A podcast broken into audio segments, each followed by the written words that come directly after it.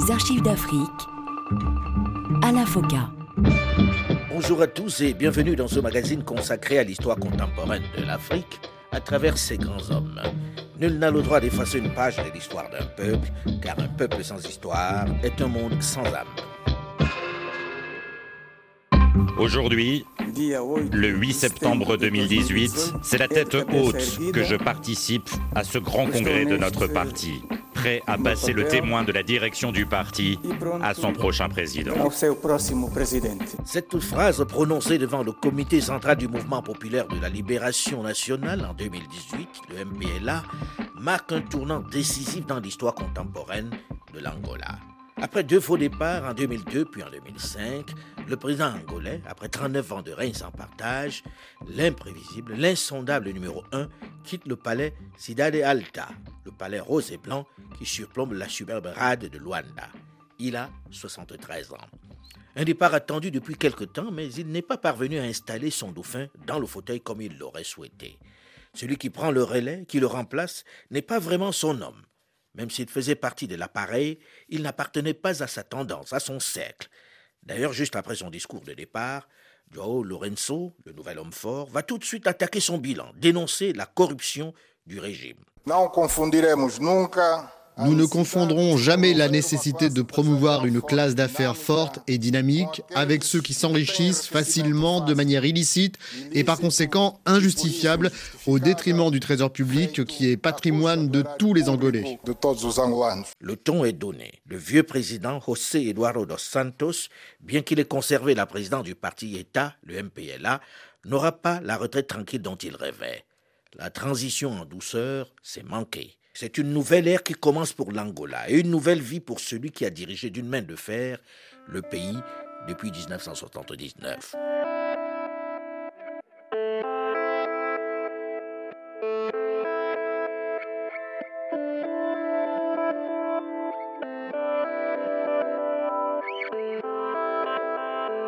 José Eduardo dos Santos naît le 28 août 1942 à Luanda.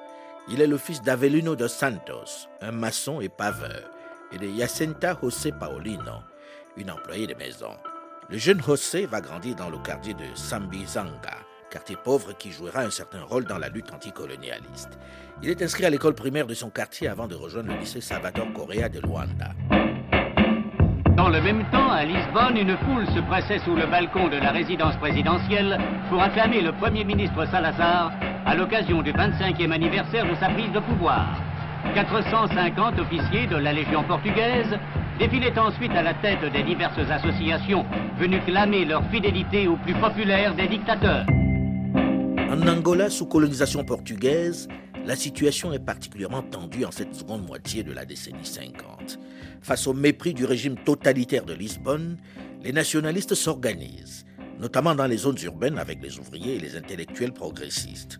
Eduardo dos Santos est à peine adolescent en décembre 1956 lorsque le MPLA est fondé par des militants de l'ancienne Ligue nationale africaine, de l'Association régionale des naturels d'Angola et du Mouvement national pour l'indépendance de l'Angola, le Movimento Popular de Libertação de Angola.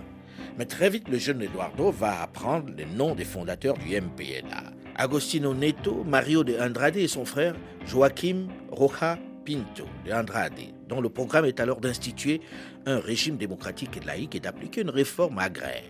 Il se sent très proche de cette pensée, de ce mouvement créé par des Noirs et des Métis issus de la petite bourgeoisie urbaine. Il est séduit par leur thèse. Le jeune José Eduardo va alors commencer à militer activement en sa faveur dans les milieux étudiants. Surtout que le docteur Agostino Neto, le chef local, va très vite montrer sa capacité d'adaptation aux exigences du moment le gouvernement portugais ne peut tolérer ces velléités d'indépendance. Où en serait aujourd'hui l'Amérique du Nord, l'Amérique du Sud, l'Afrique, l'Océanie, une grande partie de l'Asie, si les explorateurs, les colons, les soldats, les missionnaires, les ingénieurs, les médecins de l'Occident n'y était pas venu. Même si le général de Gaulle continue de magnifier l'œuvre civilisatrice de l'Europe à travers la traite et la colonisation, il est contraint en cette fin de la décennie 50 de lâcher du lest devant le vent de liberté qui souffle dans l'ensemble des colonies françaises. Dans l'Afrique portugaise, rien ne bouge. Au contraire, elle durcit le ton face aux nationalistes. Ils envoient sur place en Angola 2000 parachutistes et des bombardiers. Le 8 juin 1960, le directeur du PID, la police politique portugaise, se charge personnellement d'arrêter Agostino Neto dans son cabinet de Luanda. Et en réponse à la manifestation pacifique organisée dans son village natal pour protester contre son arrestation, l'administration coloniale va répondre par une forte répression. Bilan 30 morts et 200 blessés. C'est le massacre des Kolo et Bongo. Après quatre mois de détention sur place, craignant les conséquences de sa présence en Angola, même sous les verrous, il est déporté et incarcéré à Lisbonne à la prison d'Aljoube. Ensuite au Cap Vert à Santo Antao, où il continue d'exercer la médecine sous surveillance policière. José Eduardo dos Santos travaille clandestinement parmi les étudiants pour le renversement de la domination coloniale portugaise.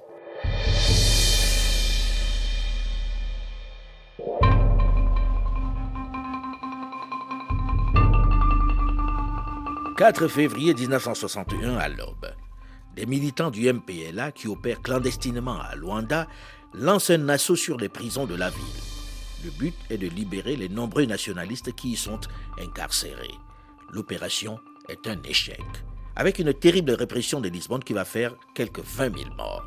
Mais c'est aussi le début de la guerre de libération. On entre cette fois-ci dans la phase armée de la lutte. À l'explosion de la révolte populaire, le Portugal répond par une répression violente. Une violence qui n'échappe pas à la communauté internationale. Mais il s'agit du Portugal, qui malgré la crise, malgré son plus faible revenu européen, est une vieille puissance colonisatrice. La presse aussi multiplie les reportages sur ce cas unique. Sur la carte de l'Europe, le Portugal est un petit pays. Mais sur la carte du monde, ce pays si pauvre présente de l'Afrique à l'Asie le seul empire colonial demeuré intact. Angola, Mozambique, Timor, Macao, Goa des Indes. Regardez, groupées, les possessions du Portugal recouvriraient presque l'Europe. En Angola, maintenant, voici que déferle l'immense vague du nationalisme africain.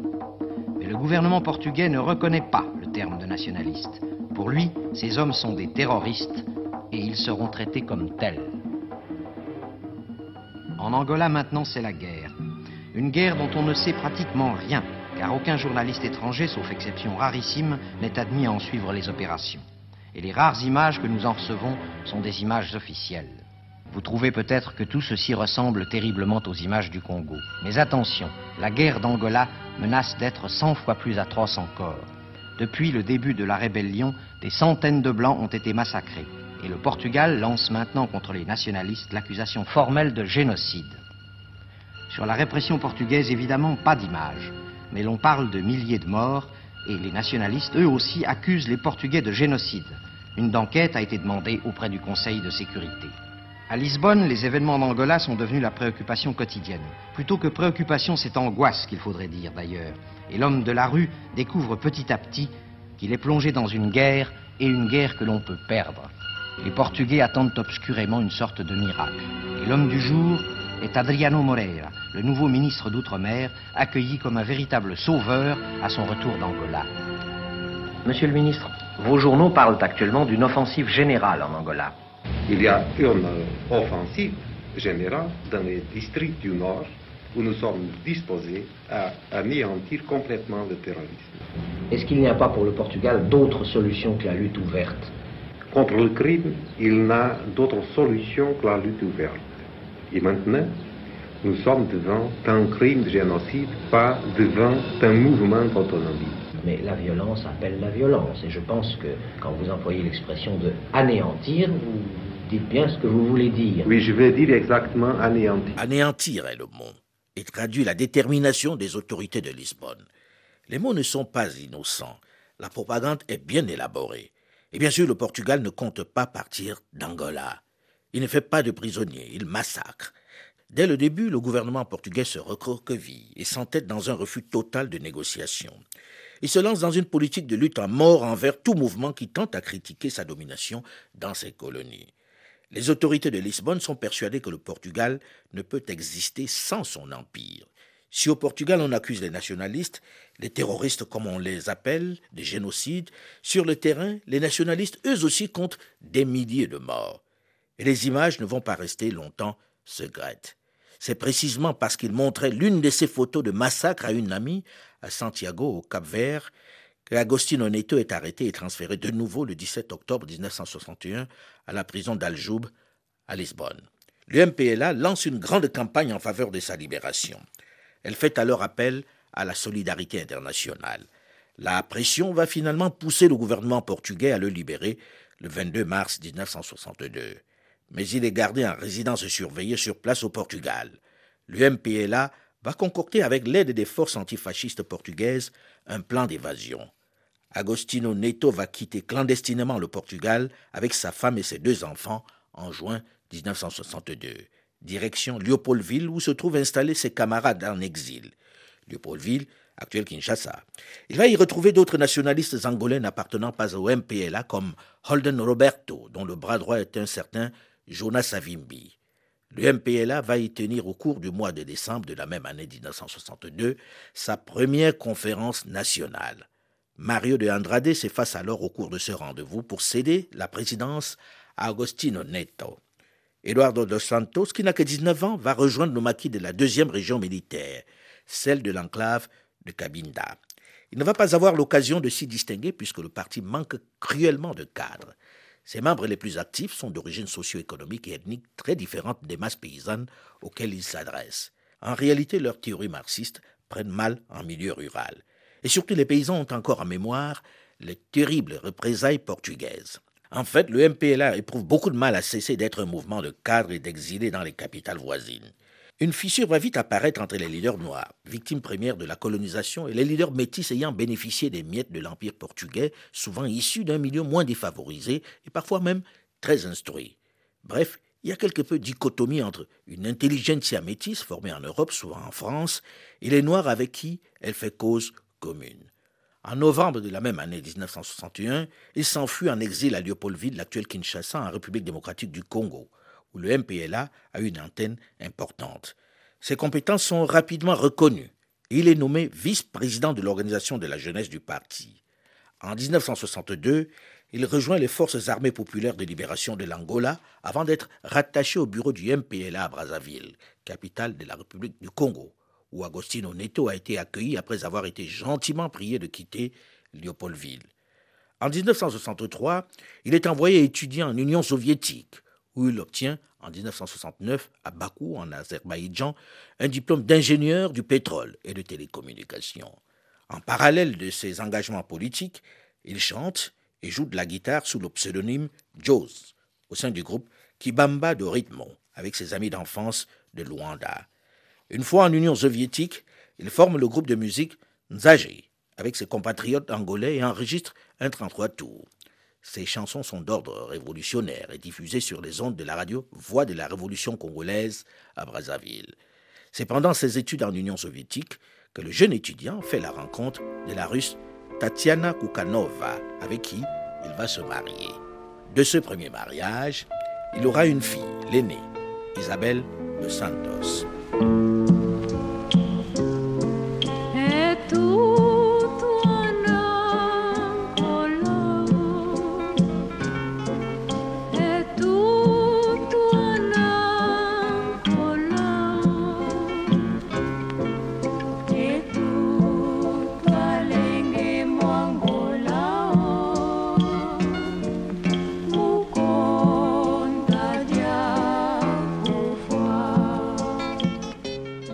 Roberto est l'un des leaders de cette révolution, le chef du FLNA.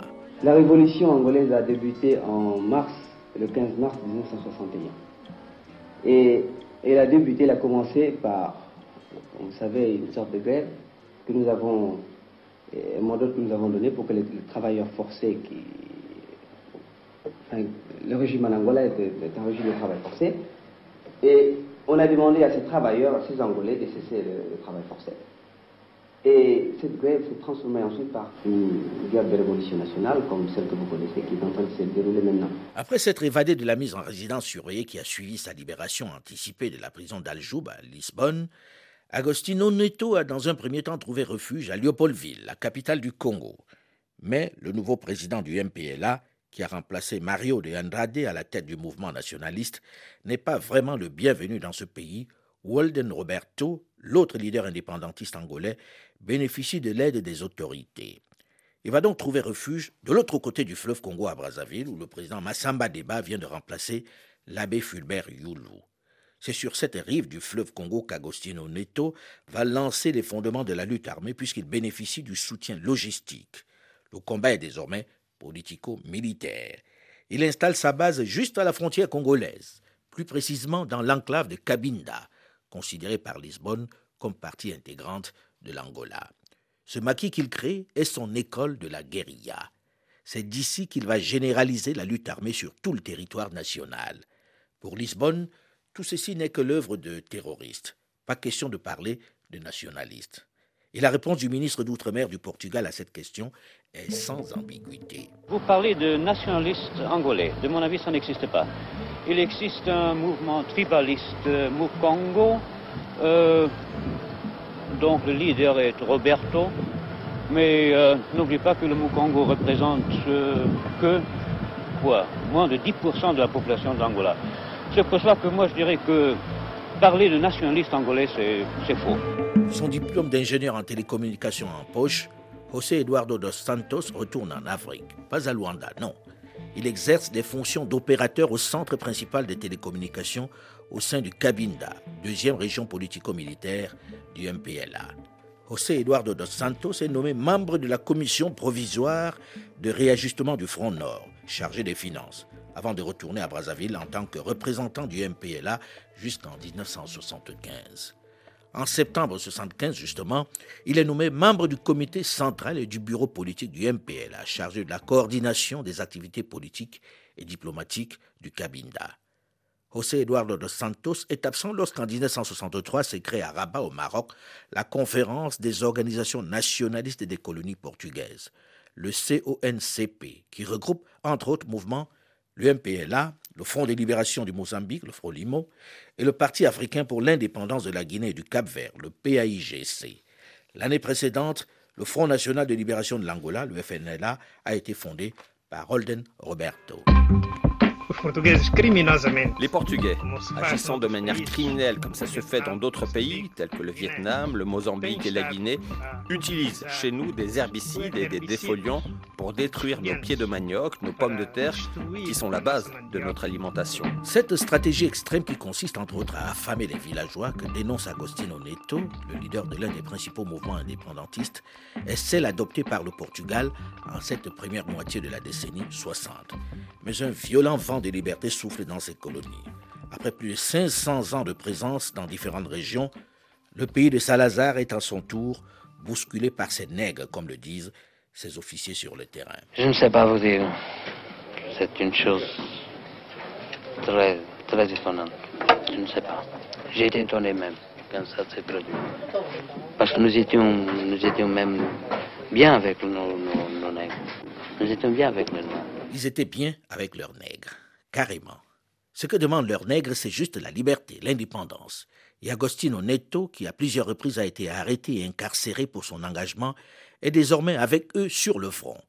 À la tête du MPLA, il mène la lutte de son côté, en même temps que le FNLA de Holden Roberto, qui agit à partir du Zaïre voisin, et de Jonas Savimbi, qui dirige l'UNITA dans le pays. Eduardo dos Santos, même s'il n'est pas sur le terrain avec les autres, participe aux côtés d'Agostino Neto à cette lutte à mort pour l'indépendance. Il n'entendent pas se laisser à nouveau marcher dessus malgré la brutalité de l'armée portugaise. On en parle dans une dizaine de minutes dans la suite de cette série d'archives d'Afrique spéciale Eduardo dos Santos. On se retrouve juste après une nouvelle édition du journal sur RFI. Restez à l'écoute et à très vite.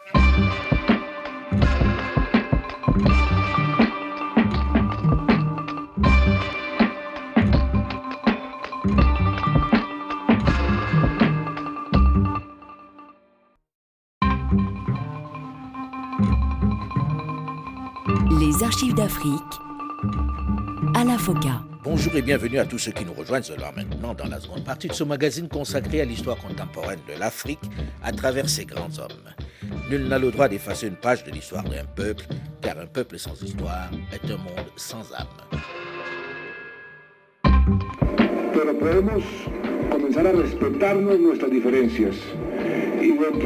On propose de commencer à respecter nos différences et dans le respect de nos différences, nous pourrions travailler sur des objectifs communs. On a commencé à travailler sur plusieurs sujets qui nous unissent, dont l'un est la paix. Il ne faisait pas partie des chefs historiques qui ont conduit son pays à la souveraineté internationale en novembre 1975. Pourtant, c'est lui qui aurait été choisi pour prendre la succession du principal leader indépendantiste Agostino Neto à la tête du jeune État. Une arrivée en toute discrétion. Pourtant, il va conserver le fauteuil présidentiel près de 40 ans. Suite de notre série d'archives d'Afrique spéciale, José Eduardo dos Santos.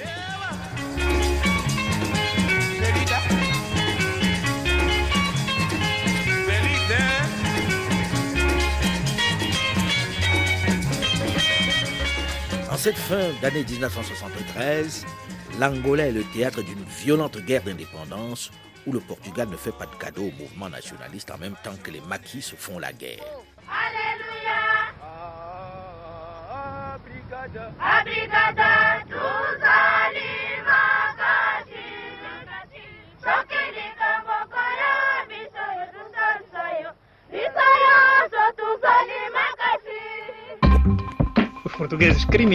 Les Portugais, agissant de manière criminelle comme ça se fait dans d'autres pays, tels que le Vietnam, le Mozambique et la Guinée, utilisent chez nous des herbicides et des défoliants pour détruire nos pieds de manioc, nos pommes de terre, qui sont la base de notre alimentation. Au Portugal, ce guerre menée dans les colonies, en Angola, mais également en Guinée-Bissau, à Sao Tomé et Principe, au Cap-Vert et au Mozambique, qui durent depuis 1961, qui ont fait des milliers de victimes parmi les soldats aussi, ces conflits qui coûtent une fortune ne sont plus aussi soutenus qu'elles l'étaient par les populations de la métropole. Le moral des troupes est affecté. Les dissensions au sein de l'armée de plus en plus nombreuses.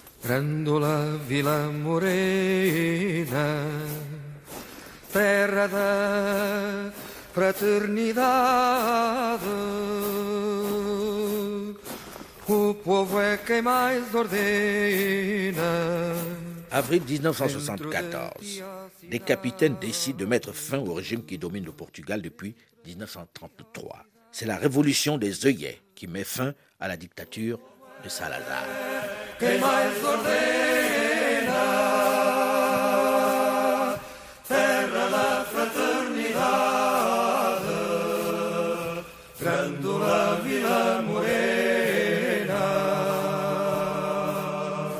C'est cette chanson populaire diffusée dans la nuit de mercredi de la semaine dernière qui a déclenché au Portugal le soulèvement militaire qui a mis fin à 48 ans de fascisme. Depuis ce moment et en quelques heures, l'armée portugaise est devenue l'idole du peuple. Cette révolution, saluée de toutes parts, offre la particularité de voir des militaires abattre un système sans pour autant instaurer un régime autoritaire. Les officiers qui prennent le pouvoir sont porteurs d'un projet démocratique à savoir la mise en place d'un gouvernement civil, l'organisation d'élections libres et la décolonisation. Le Portugal se retire définitivement du continent africain. Dans les territoires occupés par le Portugal, on se réjouit. C'est le début d'une nouvelle ère. Même si Jonas Savimbi semble ne pas afficher son optimisme, il espère que l'indépendance va très vite être au programme. Pour nous, l'essentiel, c'est que la lutte se poursuivra aussi longtemps que notre droit à l'autodétermination et à l'indépendance n'aura pas été reconnu. Ils peuvent faire des élections, ça, c'est leur affaire.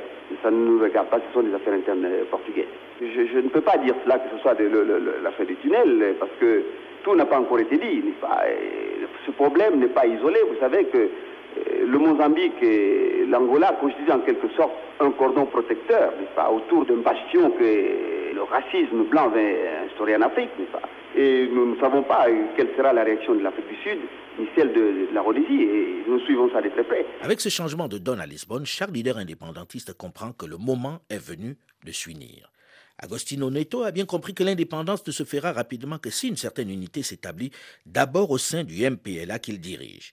puis entre le mouvement et le FNLA de Roberto Holden, et même l'UNITA, qui a pourtant parti lié avec euh, l'Afrique du Sud. Malgré l'implication de l'Organisation de l'Unité africaine OUA, qui a mis sur pied un comité ad hoc pour mettre fin aux querelles entre les chefs historiques des mouvements anticolonialistes de l'Angola, les affrontements se multiplient. En juillet 1974, à Bukavu, au Zaïre, après un congrès de son parti particulièrement tendu, Agostino Neto, qui menace de quitter la tête de son parti et de redevenir, je cite, un simple militant exerçant la médecine à Dar es Salaam, va obtenir d'être maintenu à la présidence du MPLA. Une fois la crise résorbée au sein du mouvement, ce compromis dynamique, comme on l'appelle, va permettre à l'OUA, l'Organisation de l'Unité africaine qui l'exigeait, d'organiser la rencontre entre le FNLA et l'UNITA de Jonas Savimbi.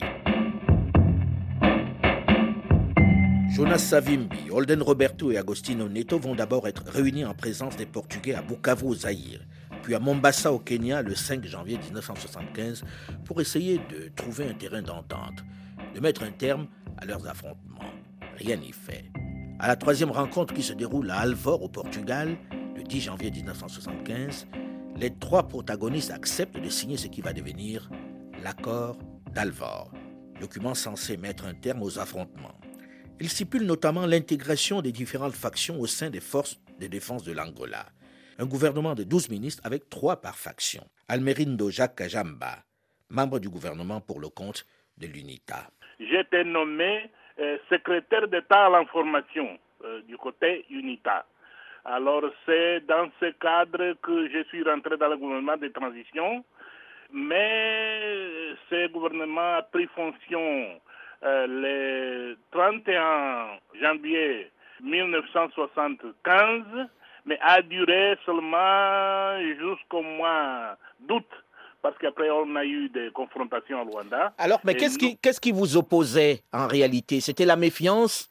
Vous pensiez que vous ne pouviez pas travailler avec le MPLA La conflictualité dans le cadre du nationalisme angolais, c'était vraiment une situation qui venait même de la formation de ce mouvement, de la lutte contre la, la colonisation portugaise. Il ne faut pas oublier que l'Angola était un cas spécial où il y avait trois mouvements de libération qui ont dû négocier avec l'occupant portugais. Malgré tous ces arrangements, dont pour former un gouvernement de coalition, la méfiance persiste. Les premiers désaccords apparaissent tout de suite à Luanda entre le MPLA, le mouvement pour la libération de l'Angola d'Agostino Neto, et le FNLA de Roberto Holden.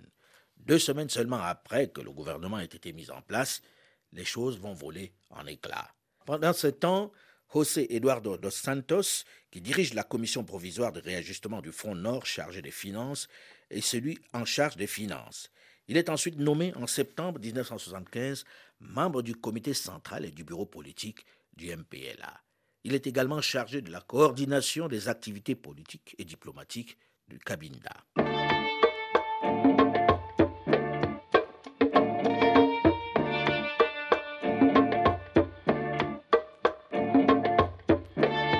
Le 4 janvier 1975, soit 18 ans, jour pour jour, après que Neto ait écrit en prison son plus beau poème de résistance, 14 ans jour pour jour après que le MPLA ait déclenché avec le FNLA la lutte armée, 13 ans après qu'il ait été expulsé de la capitale de l'Angola, Agostino Neto rentre en triomphateur à Luanda, avec une immense foule qui l'accueille. Il est le chef.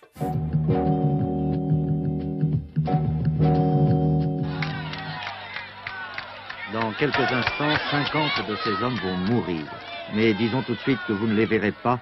Ces images qui nous ont été retransmises par la télévision portugaise n'ont été prises qu'avant l'émeute de Luanda.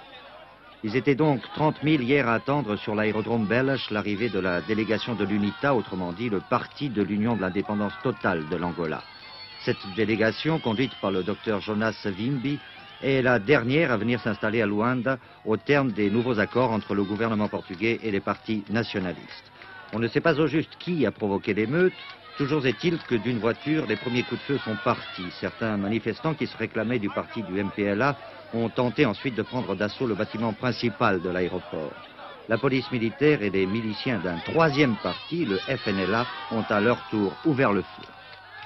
Ces incidents démontrent en tout cas que les rivalités qui souvent, par ambition personnelle, divisent les nationalistes africains ne font que compliquer le processus de cette indépendance que, à juste titre, ils réclament à grand Malgré tous ces arrangements dont pour former un gouvernement de coalition, la méfiance persiste. La grève ne prend pas. Les Cubains sur place vont d'ailleurs manifester tout de suite leur scepticisme quant aux chances de succès d'un tel attelage les premiers désaccords apparaissent rapidement en Luanda entre l'UMPLA, le mouvement pour la libération de l'Angola d'Agostino Neto, et le FNLA de Roberto Holden. Deux semaines seulement après que le gouvernement ait été mis en place, les choses vont voler en éclats. De Sadabandera à Cabinda, de Nova Lisboa à Carmona, la situation partout sur le front est extrêmement tendue. Mais c'est autour de Luanda, à 25 km de la capitale environ, que la partie va se jouer pour les forces du MPLA. En effet, on s'attend à une attaque imminente des forces de Holden Roberto, le président du FNLA, qui serait à la tête de ses troupes au nombre de 20 000 hommes formidablement armés d'équipements chinois et américains. Les FAPLA, les forces armées du MPLA, sont prêtes, nous assurons, à faire face à l'assaut que l'on juge imminent. C'est ainsi qu'elles sont massées sur le front nord, environ à 25 km de Luanda. Les pièces d'artillerie soviétiques extrêmement précises, manipulées par les forces armées MPLA, formeraient, nous assure-t-on, un véritable barrage de feu qui pourrait arrêter la progression du FNLA et épargner à Luanda le bain de sang que représenterait certainement une attaque massive. Mais on craint surtout un bombardement systématique de la population des Musek, où 800 000 réfugiés sont entassés. La mobilisation générale décrétée par le MPLA a eu pour principal effet de préparer la population à ces éventualités dramatiques. À Luanda, où l'on vit dans l'attente de l'orage, la rue demeure relativement calme. On prépare les cérémonies de l'indépendance qui doivent se dérouler le 11 novembre. On attend de nombreuses délégations étrangères, mais on ne sait trop pour l'instant si elles viendront. Le Premier ministre du gouvernement provisoire du MPLA, M. Lopo de Nascimento, cache à peine son pessimisme et pense que l'attaque aura lieu avant l'indépendance. Je pense qu'en en avant l'indépendance, il y a une très grande offensive générale en Angola, surtout pour, euh, non seulement pour faire la division des forces, mais surtout pour euh, éviter que le MPLA reste ici à Luanda le 11 novembre. Nous sommes euh, sûrement, nous sommes d'accord qu'il va y avoir une autre contre-offensive. Enfin, vous ne voyez pas d'autre solution que ce qui se déroule actuellement, c'est-à-dire la guerre civile et que le plus fort l'emporte. Oui. Cet assaut ne va pourtant pas changer la donne. Au contraire, l'attaque de Holden Roberto sur la capitale est un échec militaire cuisant, un revers militaire mémorable. Holden Roberto ne s'en remettra jamais. 11 novembre 1975, l'indépendance de l'Angola est proclamée.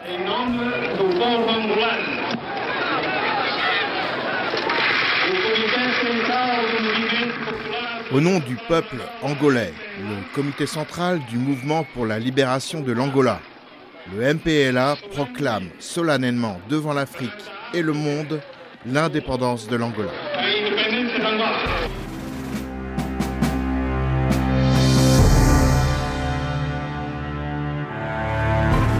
Au cours de cette cérémonie d'indépendance, Agostino Neto est investi dans sa fonction de président de la République. Le pouvoir est alors transféré au MPLA. Et cette accession à la souveraineté internationale se déroule donc dans les pires conditions qui soient, dans un pays divisé où chaque chef de parti ou de guerre, c'est selon, proclame l'indépendance de la région qu'il contrôle. Elle se déroule dans un climat de grande division. Elle n'a en tout cas rien à voir avec les autres nations où l'on remet le pouvoir à un gouvernement ou à une personne. Amiral Cordozo. On ne passe pas le pouvoir, on reconnaît la souveraineté et on proclame l'indépendance d'Angola. Comme ça, il ne faut pas vraiment avoir quelqu'un à qui passer le pouvoir. Ce n'est pas au Portugal de dire qu'il faut accepter les idées progressistes. C'est euh, seulement le peuple angolais qui a le droit de choisir son futur. Évidemment, les autres mouvements nationalistes angolais refusent de reconnaître cette indépendance. Il faut dire que chaque leader proclame en même temps l'indépendance dans la zone qu'il tient. Holden Roberto de son côté et Jonas Savimbi dans sa région. Et chacun engage une bataille pour faire reconnaître la sienne à l'international. Le président a déclaré que le mouvement populaire de libération de l'Angola ne reconnaîtra jamais comme mouvement de libération la FNLA et l'UNITA qui, avec des forces de mercenaires et des forces impérialistes, ont envahi Angola. Ce que nous demandons aux pays africains et aux pays amis en dehors du continent, c'est de faire pression sur le gouvernement portugais pour qu'ils ne reconnaissent pas un gouvernement d'un seul mouvement. Parce que s'il le faisait, donc il aurait fait un pas irréparable. Nous sommes contents de constater que les pays africains pensent comme nous. Les pays africains pensent aussi qu'il faut un gouvernement des trois mouvements de libération ou pas de gouvernement du tout. Avec ou sans l'appui de l'Union soviétique et de Cuba, le MPLA sera vainqueur.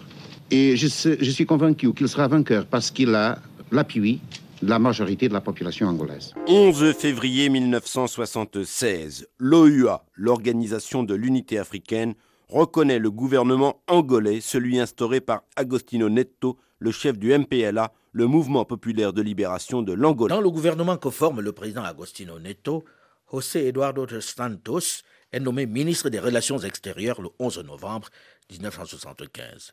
Lourde tâche pour le jeune militant technocrate de 33 ans. Le FNLA et l'UNITA de Savimbi reprennent alors le maquis. Pour se défendre, Luanda pro-communiste appelle en renfort la Havane. Des Cubains débarquent en masse à Luanda. Fidel Castro, le leader Maximo, est en colère. Chronologiquement, ce sont les Sud-Africains et les Aérois qui ont envahi l'Angola les premiers. Nous avions des liens avec le MPLA, nous les aidions depuis longtemps, mais nous n'avions pas de troupes régulières, simplement des conseillers et des armes. Jugeant la partie provisoirement perdue dans cette région, Jonas Savimbi se résigne avec quelques 3000 hommes à regagner le maquis. Il n'en restera que 67 à son arrivée dans le sud, au Vibundu. C'est son long trait qui va l'amener à installer sa capitale à Jamba, la terre du bout de la terre, comme disaient les Portugais. Dans l'extrême sud-est de l'Angola, à proximité immédiate de la Namibie, d'où il recevra désormais vivres et munitions. Il bénéficie également de l'appui du régime raciste sud-africain qui veut établir sa frontière jusque-là. C'est l'époque de la guerre froide et les républiques socialistes manifestent clairement leur soutien au régime de Luanda en fournissant des armes et des hommes. Des soldats et experts soviétiques et cubains qui mènent la vie dure à l'UNITA et au FNLA. Les États-Unis, eux, ont pris attache avec le FNLA de Holden Roberto, comme l'explique John Stockwell, le responsable régional de la CIA à cette période. En mai 1974, les Chinois ont envoyé 112 conseillers à Kinshasa. Et deux mois plus tard, nous avons commencé à financer secrètement Roberto, mais suffisamment pour nous permettre d'entrer en contact avec les hommes du FNLA et que cela se sache. Ils sauraient que nous étions dans le coup. Jonas Savimbi, avec l'UNITA, a également ses soutiens étrangers, des grandes puissances qui ont leur agenda à eux. Le jeune ministre des Relations extérieures, José Eduardo dos Santos, a la lourde tâche de représenter à l'extérieur, notamment auprès des grandes puissances occidentales, un État clairement et institutionnellement communiste. Des nations occidentales particulièrement inquiètes du devenir de ce pays à fort potentiel, l'un des plus riches de la région et des plus stratégiquement importants. En réalité, l'Angola est une pièce maîtresse sur l'échiquier où se joue le sort de la Namibie occupée par l'Afrique du Sud. Mais si l'Angola est enfin clairement acceptée au sein du concert des nations, elle est loin d'en avoir fini avec la guerre. Et José Eduardo dos Santos, le jeune ministre des Relations extérieures, va rapidement se retrouver au centre du jeu, comme nous le verrons la semaine prochaine dans la suite de cette série d'archives d'Afrique spéciale José Eduardo dos Santos. Vous pouvez évidemment réécouter cette émission sur le site de RFI à la rubrique podcast ou sur le site archivesdafrique.com ou tout simplement sur votre téléphone portable en téléchargeant gratuitement l'application Archives d'Afrique.